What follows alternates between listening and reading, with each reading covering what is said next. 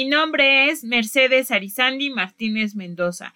El día de hoy estaremos trabajando con el segundo episodio de nuestro podcast de evaluación y certificación de instituciones educativas. Te invito a que escuches todo el podcast para que sepas acerca de los modelos de evaluación. Si bien es cierto, un modelo de evaluación es una abstracción ideal de cómo debe llevarse a cabo un proceso de análisis y estimulación ponderada en una realidad concreta. Si bien es cierto, un modelo es una estructura fundamental que permite ser adecuada a las distintas situaciones que te plantea. A continuación, te daré a conocer algunas de las características generales de algunos de los modelos representativos que te nombraré a continuación. Bien, el modelo de gestión de calidad total.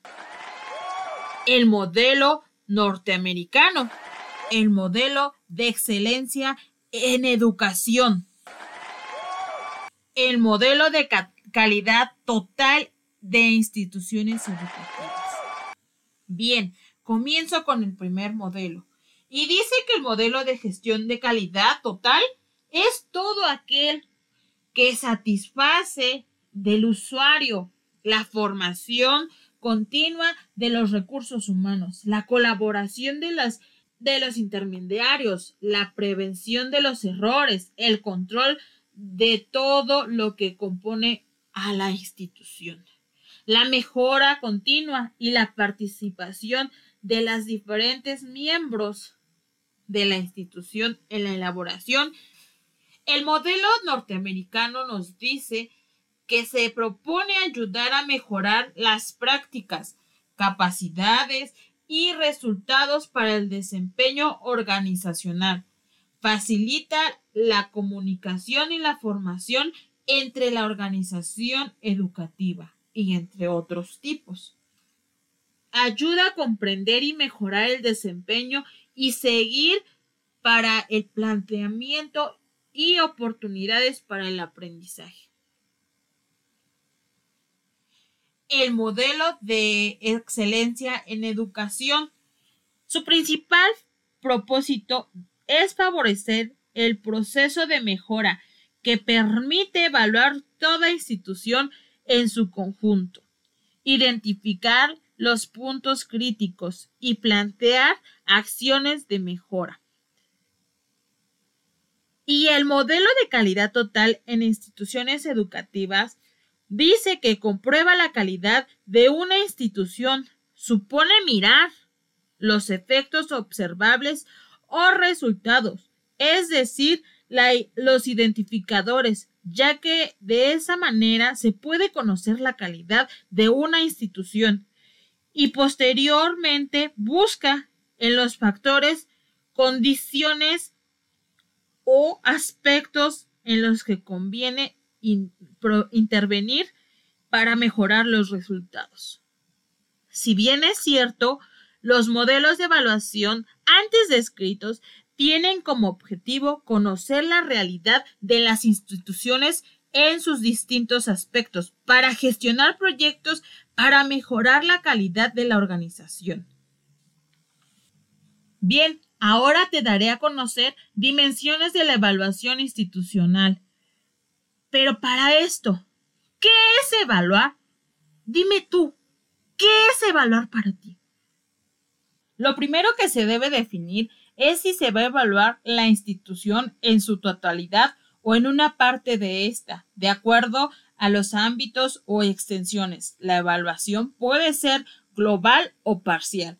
La evaluación global es la que abarca los componentes de la institución educativa. Evaluarla de todo, de modo integral, holístico, considerando como una totalidad en la cual interactúan los distintos componentes.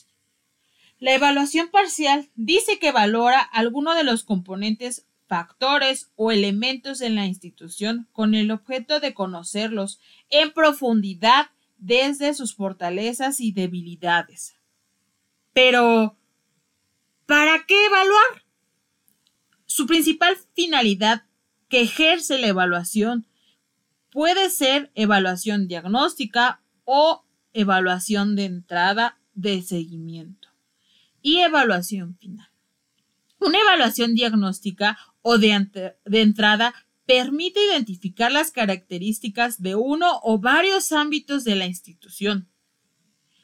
Y la evaluación de seguimiento cumple mediante la evaluación formativa o sumativa.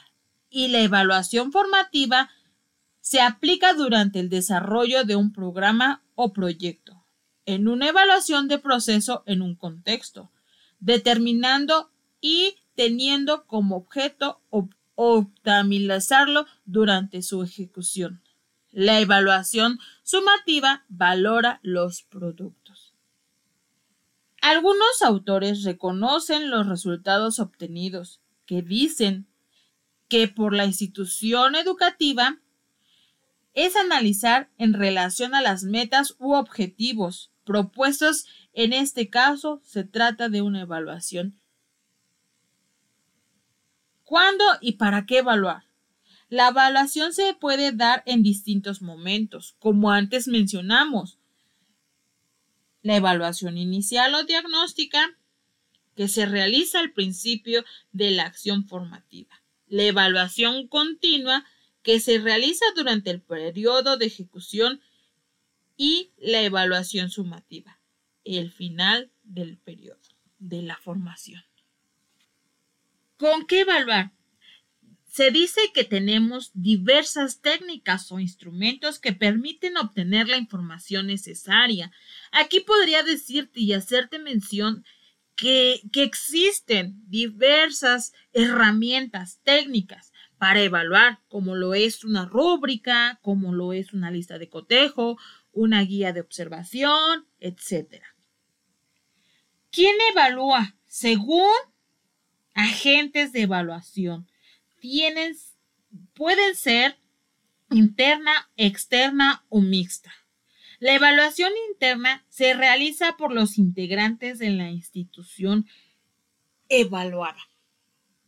El propósito principal es valorar la calidad del servicio que se imparte. La evaluación externa se produce cuando agentes que no pertenecen a la institución evalúan el funcionamiento de esta misma. Y la evaluación mixta se dice que ocurre cuando la institución es evaluada por sus propios miembros con apoyo de agentes externos. ¿Y qué indicadores se emplearán? Los indicadores son los referentes que visualizan la evaluación y debe ser coherentes con la evaluación y con los elementos de ella. Un verdadero diagnóstico de carácter empírico acerca de las prácticas de evaluación de una institución educativa, pese por aquella, identifiquen describan y valoren el uso correcto de dimensiones que se presentan en dicha institución. La evaluación está presentada en distintos momentos de la vida de la institución educativa. Recordemos, al inicio, el seguimiento y al final. Sin embargo, contar con un diseño de evaluación bien estructurado no basta para realizar el proceso. Existen algunas dificultades que hay que salvar, tales como son las siguientes. Dificultad de organización o organizativa. Poco compromiso del personal docente en el proceso de evaluación. Falta de, de involucramiento y límites o también la falta de participación de evaluadores externos.